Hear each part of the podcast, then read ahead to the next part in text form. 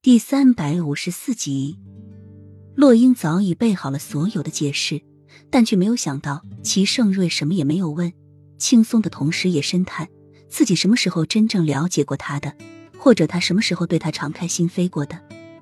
齐盛瑞前脚刚走，后脚慕容锦就拿着一本账本和一个小金算盘过来了，一进来就开始吆喝了：“我说你们出了这么大的事情，怎么也不和我说啊？”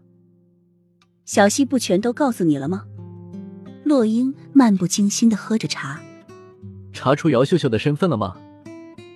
这件事只有绿柳、慕容锦、小溪还有他知道，至于墨尘和柳荣，他都没有说。这件事还是越少人知道越好。有什么奖赏？慕容锦一来就伸出手来，痞痞的笑着，看他这样子，一定是查出什么来了。没有，洛英果断的说。他穆家富可敌国了，还跑过来问他要奖赏。慕容锦凑过来，那我就不说了。慕容锦甩起来皮来，哪有人求别人做事没有好处的？真是的，还当我是你夫君啊？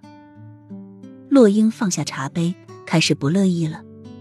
那你的意思是说，以前是因为你是我夫君才帮我的，现在我什么也不是了？所以求你办事还要银两喽？你穆家缺这点钱吗？对，我穆家是不缺这些钱，但是我是做生意的，一切都利字在先。慕容锦说的头头是道，完全忽略洛英越来越黑的脸。你要多少？洛英恨恨的放下茶杯。十万两吧，正好太子宫一年的俸禄。慕容锦是管理国库的。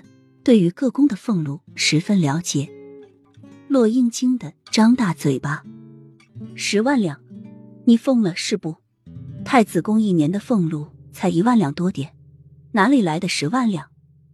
慕容锦一脸你别骗我的表情。我管理国库，我能不对各宫的俸禄了解吗？上面清清楚楚的写着十万两，不然我也不会要这么多。洛英见慕容锦不像是骗他的样子，并且他管理国库，对这件事也应该很了解，不解地说：“但是每月给太子宫的俸禄的确只有一千两，一年只有一万两千两啊。”